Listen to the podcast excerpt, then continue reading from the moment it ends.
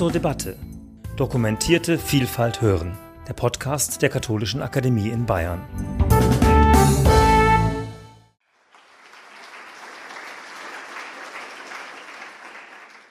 Ich kenne nichts Ärmeres unter der Sonne als euch Götter, lässt Goethe seinen Prometheus zum Himmel rufen. Zum Himmel, den Zeus mit Wolkendunst bedecken soll. Hast du's nicht alles selbst vollendet, heilig glühend Herz? Das Herz, Brennpunkt des Ich, dem das letzte Wort der Hymne des genauen Gegenteils einer homerischen Hymne gehört, das Herz innerste Quelle der Schöpferkraft eines auf seine Selbstheit pochenden Individuums, verweigert den antiken Gottesdienst, Opfersteuern, Gebetshauch, Rettungsdank. Ich dich ehren, wofür? Hast du die Schmerzen gelindert, jedes Beladenen? Hast du die Tränen gestillet, jedes Geängsteten? Den von Winkelmann doch eben erst rehabilitierten Olympiern wird im Herbst 1774 die Gefolgschaft schon wieder aufgekündigt. Nicht im Namen ihres Widerparts, des dreifaltigen Monos Theos, sondern von Seiten des neuzeitlichen, aufgeklärten, vernunft- und gefühlsbegabten, schöpferischen Menschen, der weder Gott noch Götter, nur die unpersönlichen Mächte, des, das ewige Schicksal und die allmächtige Zeit über sich anerkennt. 14 Jahre später 1788 dichtet der 29-jährige Friedrich Schiller für Wielands Deutschen Merkur die 25 Strophen seiner Götter Griechenlands. Da vernimmt man einen völlig anderen Ton, den der Elegie. Aber es läuft auf dasselbe hinaus, auf Abschied. Das ganze Gedicht ist auf dem unversöhnlichen Gegensatz von griechischer Antike und moderner Zeit aufgebaut. Licht und Schatten sind eindeutig verteilt. Alles, was die Welt schön, das Leben in ihr lohnend machte, wird der Herrschaft der griechischen Götter zugeschrieben. Alles Hässliche, Unwohnliche, Trostlose geht zu Lasten der Gegenwart. Sehnsucht, Heimweh, Trauer des lyrischen Ich gelten der unwiederbringlichen Vergangenheit. Jetzt kommen die Verse nochmal, da ihr noch die schöne Welt regiertet, an der Freude leichtem Gängelband glücklichere Menschen Alter führtet, schöne Wesen aus dem Fabelland.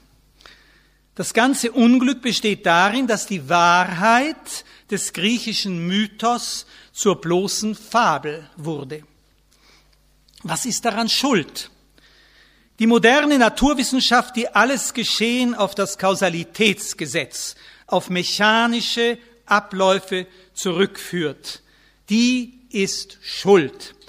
Sie, die die Spur der Götter aus den natürlichen Phänomenen gelöscht und mit den Göttern den Menschen als fühlendes Wesen aus der Physik vertrieben hat. Wieder eine Strophe aus dem Gedicht, aus der Elegie. Unbewusst, ich sage gleich, dieses Subjekt ist die Natur, die kommt aber erst ganz am Schluss. Ähm, deswegen ist es gut, wenn man es vorher schon weiß. Unbewusst der Freuden, die sie schenket, nie entzückt von ihrer Trefflichkeit, nie gewahr des Armes, der sie lenket, reicher nie durch meine Dankbarkeit, fühllos selbst für ihres Künstlers Ehre, gleich dem Totenschlag der Pendeluhr, dient sie knechtisch dem Gesetz der Schwere, die entgötterte Natur. Der Entgötterung der Natur durch Aufklärung und Wissenschaft wurde der verhängnisvolle Weg in der Logik des Gedichts durch den Sieg des Christentums bereitet. Einen zu bereichern unter allen musste diese Götterwelt vergehen. Christlicher Monotheismus wird als Vernichter des antiken Polytheismus angeklagt. Der eine Gott ist auch der ganz andere. Er durfte um Gottes Willen nicht mit seiner Schöpfung identifiziert, mit seinen Geschöpfen verwechselt, anthropomorph verunstaltet werden. Dem weltlos gewordenen Gott entspricht dann eine gottlos gewordene Welt. Das ist der tote Schlag der Pendeluhr. Trotzdem kommt es zu einer posthumen Unsterblichkeit der griechischen Götter, allerdings erst fünf Jahre später, in der um neun Strophen verkürzten zweiten Fassung des ähm, Schillerschen Gedichts von 1793. Da heißen die letzten beiden Schlusszeilen, was unsterblich im Gedicht soll leben, muss im Leben untergehen. Die Kunst wird zum neuen Olymp. In Schillers Gedicht werden die Götter wiedergeboren und leben weiter. Ihre nur noch literarische Existenz weiht die Kunst zum Tempel einer nur durch sie lebendigen Religion. Der Konflikt zwischen den alten Göttern und dem neuen Gott, in dessen Namen man getauft war, ließ sich freilich auf dem Umweg über die Kunstreligion nicht beschwichtigen. Nirgends wird der Zwiespalt schmerzlicher, passionierter empfunden als in deutschen Philhellenenherzen. Ihrer Liebe zu den Griechen haftet bei allem Enthusiasmus immer auch etwas von verbotener Leidenschaft, von schlechtem Gewissen an. Fausts Verbindung mit Helena im dritten Akt des zweiten Faust blieb illegitim, ein Seitensprung, den nur die Fürbitte eines auf dem Angesicht anbetenden Doktor Marianus in der Schlussszene des Faust wieder gut machen konnte. Jungfrau, Mutter, Königin, Göttin, bleibe gnädig. Natürlich war der Helena-Akt dadurch nicht aufgehoben. Im mühsam hergestellten Gleichgewicht schwelte der Konfliktstoff weiter. Kaum ein Beispiel beleuchtet den Konflikt deutlicher als ein 1847 veröffentlichtes elfstrophiges Gedicht. Es stammt aus der sehr beweglichen Feder jenes Mannes, ohne den es die den Anlass zu dieser Veranstaltung bietende Ausstellung nicht gäbe. Münchens Kirchen durch keine heidnische Tempelanlage ergänzt wären. Die unfreiwillige Komik der Gedichte Ludwigs I. beruht auf der Differenz von hohem Anspruch und unzulänglichem Talent.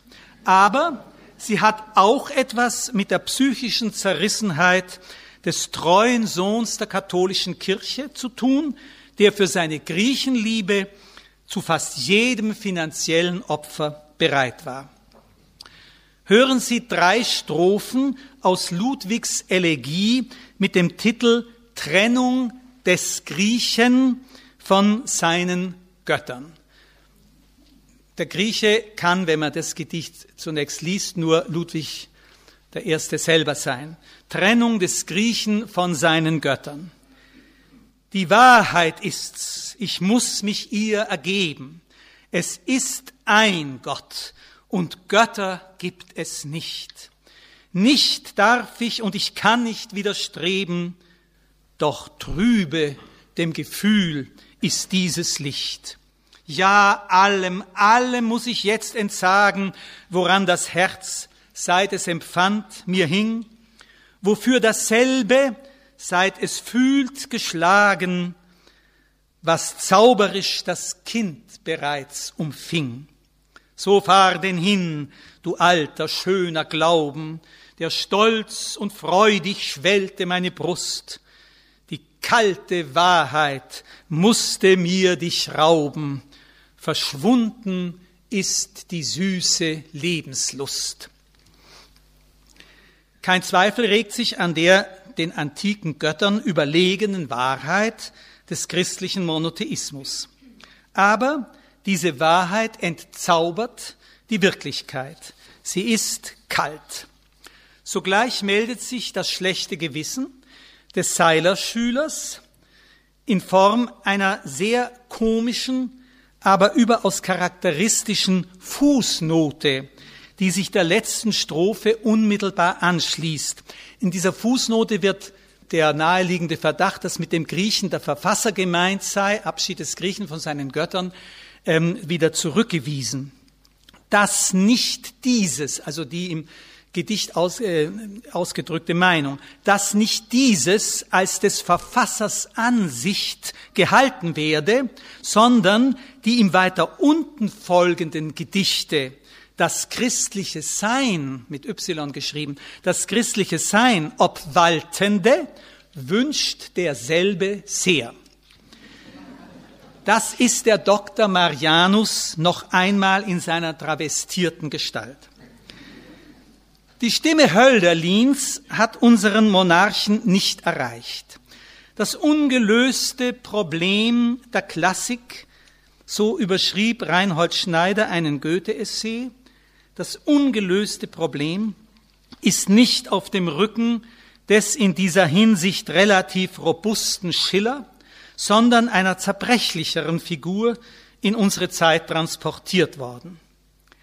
Viel habe ich dein und deines Sohnes wegen gelitten, o Madonna, seit ich gehöret von ihm in süßer Jugend, beginnt Hölderlins später Hymnenentwurf an die Madonna. Auch das hier bezeugte Leiden hat sich an der Unvereinbarkeit der Liebe zu den griechischen Göttern mit dem Glauben an Christus entzündet. Das goethische Geltenlassen der Gegensätze, hier Helena, dort Maria, kam für Hölderlin ebenso wenig in Frage wie des Jugendfreundes Hegel Aufhebung der widerstreitenden Gestalten in der Einheit des umfassenden Begriffs. Auch Hegel hat gelegentlich Gedichte geschrieben. Eins heißt Eleusis, ähm, die Hölderlin gewidmete Hymne des 26-jährigen Hegel von 1796 ist freilich noch ganz auf den schillerschen Ton des Verlusts gestimmt. Im Heiligtum der Demeter wurden die eleusinischen Mysterien begangen. Es heißt, doch, deine Hallen sind verstummt, o Göttin, geflohen ist der Götterkreis in den Olymp, zurück von den entheiligten Altären. Nur angedeutet wird in dieser Hymne eine verwandtschaftliche Nachfolge Christi, also Christi mal als Genitivus Subjektivus, Christus folgt den Göttern nach, eine verwandtschaftliche Nachfolge Christi, und damit wird er sozusagen den alten Göttern noch zugeordnet. Deutlicher stiftet Hölderlins vier Jahre später 1800 entstandene Elegie Brot und Wein diese Verbindung. Christus ist hier der letzte jener himmlischen, nach denen, nach deren und dessen Entschwinden die Nacht der Götterferne hereingebrochen ist, die dürftige Zeit. Aber durch die Einsetzung der Eucharistie die uns am Abend des antiken Göttertags die Gaben der Demeter und des Dionysos, Brot und Wein, als Abendmahl zurücklässt, wird Christus zum Tröster in der Nacht. Und er ist ja auch der kommende Gott, der durch sein sakramentales Vermächtnis die Hoffnung auf Wiederkunft des untergegangenen, gotterfüllten Zeitalters wachhält. Aber ist Christus nicht doch der Einzige? So heißt er in den drei Fassungen der späteren Hymne, die man als jeweils scheiternde Versuche lesen kann, diese exklusive Einzigkeit im Hinblick auf die griechischen Götter einzuschränken. Der Dichter fühlt sich, heißt es da, an die alten, seligen Küsten gefesselt, ein fremder Gast unter griechischem Himmel. Dessen Götter hat er alle geschaut und gesungen. Aber einer fehlt, einer ist ferne geblieben. Das Ziel der Sehnsucht des Dichters wäre erreicht, wenn auch der jüngste Sohn aus der Familie der Unsterblichen des Hauses Kleinod im Kreis der Brüder erschiene. Christus ist, heißt es beschwörend, Herakles Bruder, und kühn bekenne ich, du bist Bruder auch des Eviers. Der Evier ist Dionysos. Also Herakles Bruder und auch Bruder des Dionysos. Wenn der den Hyperion als Ausbund des Bösen da gesehen hätte, dann wäre er noch früher verrückt geworden, wahrscheinlich der Hölle. Trotz dieser Bruderschaft und vorausgegangener Friedensfeier gab es für Hölderlin keine endgültige Versöhnung von Griechen und Christentum. Ein Abgrund trennt den Olymp von Golgatha. Vielleicht ist sie Kleist in seinem Amphitryon von 1806 besser gelungen, die Versöhnung, auch wenn sie gar nicht beabsichtigt war. Der griechische Mythos erzählt die Vorgeschichte der Geburt des Herakles als Heimsuchung der Alkmene durch Zeus in der Gestalt ihres gerade abwesenden Gatten Amphitryon. Der Sinn dieser Geschichte ist die Geburt des Gottessohnes und die Parallelen zum biblischen Bericht von Mariä Verkündigung sind verblüffend. Aber diese typologische Verwandtschaft ist bei Kleist zum Moment eines Lustspielstoffs geworden, während Hölderlin eines sehr ernsten, Lust, aber immerhin Lustspielstoffs geworden, während Hölderlin angesichts solcher hochheiliger Familienähnlichkeit keinerlei Spaß versteht. Das fortgeschrittene 19. Jahrhundert überhörte Hölderlins Stimme auch deshalb, weil ihm, dem Jahrhundert, das Gefühl für die Not des Gespaltenseins zwischen Mythos und Dogma abhanden gekommen war. Nichts war dem Historismus fremder als die Scham, die Hölderlin hinderte, dir, das heißt Christus, zu vergleichen die weltlichen Männer. In einer Vergangenheit, die in jeder ihrer Erscheinungen gleichermaßen der Analyse, Erklärbarkeit, Kritik unterlag, wurden alle Lichtgestalten grau. Das Ergebnis war eine bürgerlich-christliche Bildungswelt, in der Ilias und Odyssee neben der Bibel standen. Christus und die Söhne des Zeus sich harmlos vertrugen, weil man weder an jenen noch an diese glaubte. So gehörte Friedrich Nössels griechisch-römische Mythologie zu den Lieblingsbüchern des protestantisch erzogenen Kindes Thomas Mann. Das Buch hatte, wie der Dichter an Karl Kereny schreibt, eine Pallas Athene auf dem Einband und ersetzte dem Jungen mit seinen Schilderungen der Taten des Herakles und der Kämpfe des Zeus alle Indianergeschichten. Nach Nösselt kam Nietzsche. Hat man verstanden? Dionysos gegen den Gekreuzigten lautet der letzte Satz der letzten Schrift Ecce Homo.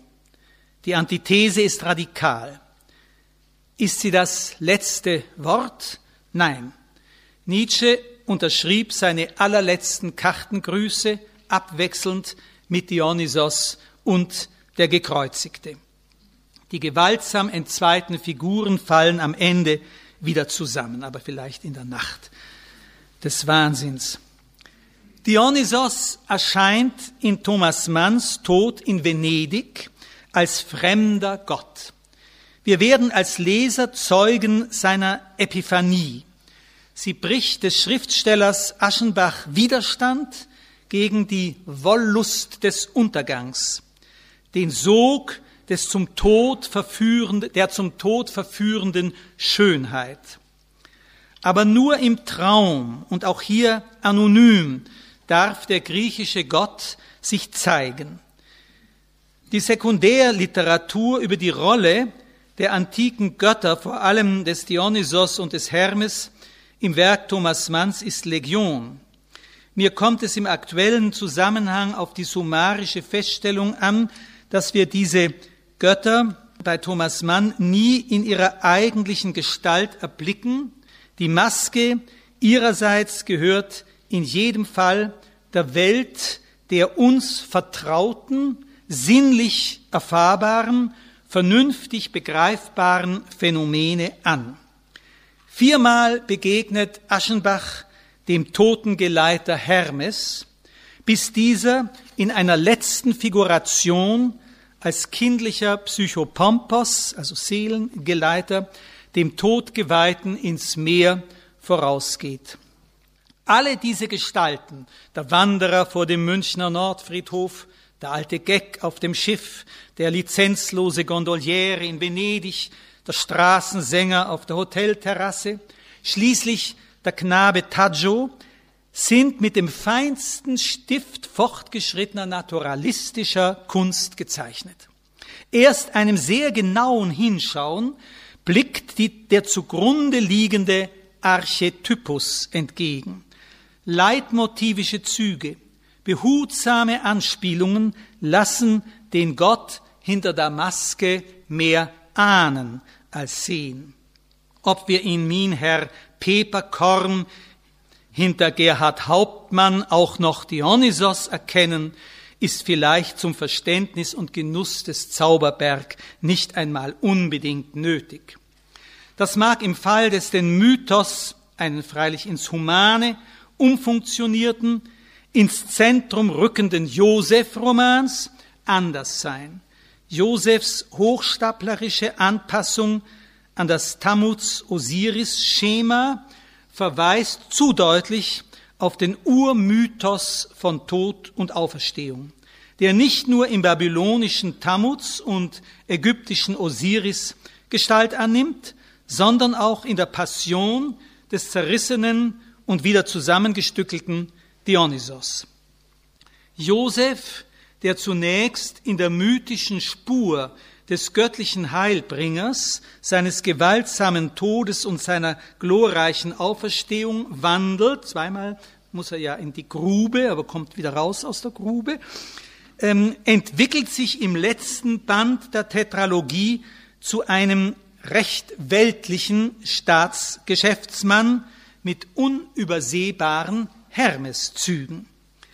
Wo die griechischen Götter in wechselnden Masken wiederkehren, Hermes ist ja längst schon vorher präsent als der schalköpfige Anub oder der Mann auf dem Felde, der dem jungen Josef schläfrig verschwommenen Ausdrucks auf seiner Fahrt zu den Brüdern begegnet, sind wir Leser zur Teilnahme an einem Spiel geladen dem seine virtuosen Spiel- und Stilmittel bewusst einsetzenden Spiel des modernen Autors mit den alten mythischen Mustern. So wird der Dichter selbst zu Hermes, der zwischen Es und Ich, Mythos und Psychologie, dem Typus und dem einmalig Individuellen vermittelt. Zitat. Dies aber ist gesittetes Leben so sagt Josef zum Pharao. Dies aber ist gesittetes Leben, dass sich das bindend Musterhafte des Grundes mit der Gottesfreiheit des Ich erfülle und ist keine Menschengesittung ohne das eine und ohne das andere. Es ist im Hinblick auf unser Thema wohl erlaubt, das bindend Musterhafte mit dem griechischen Polytheismus die Gottesfreiheit des Ich mit dem Christentum zu identifizieren. Aus der Gleichgültigkeit der religionshistorischen Phänomene ist ihre Gleichgültigkeit geworden.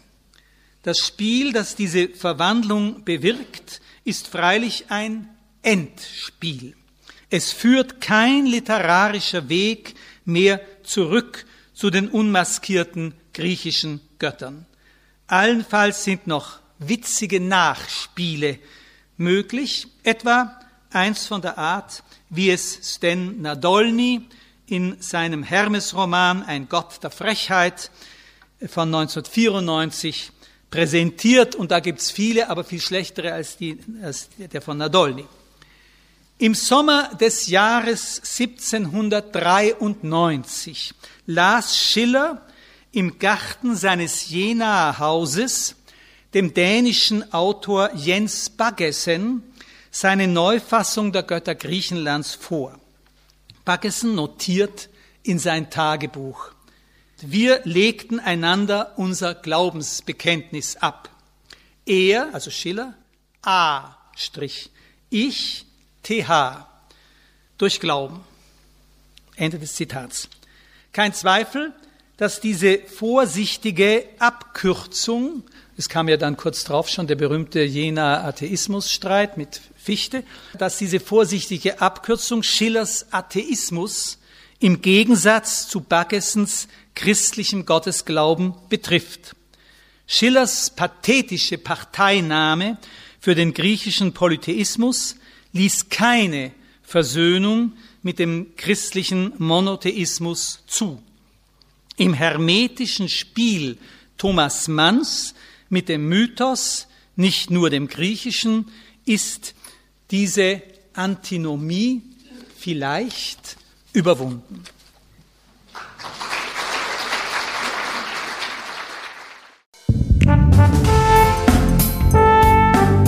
Sie hörten zur Debatte Dokumentierte Vielfalt hören, der Podcast der Katholischen Akademie in Bayern.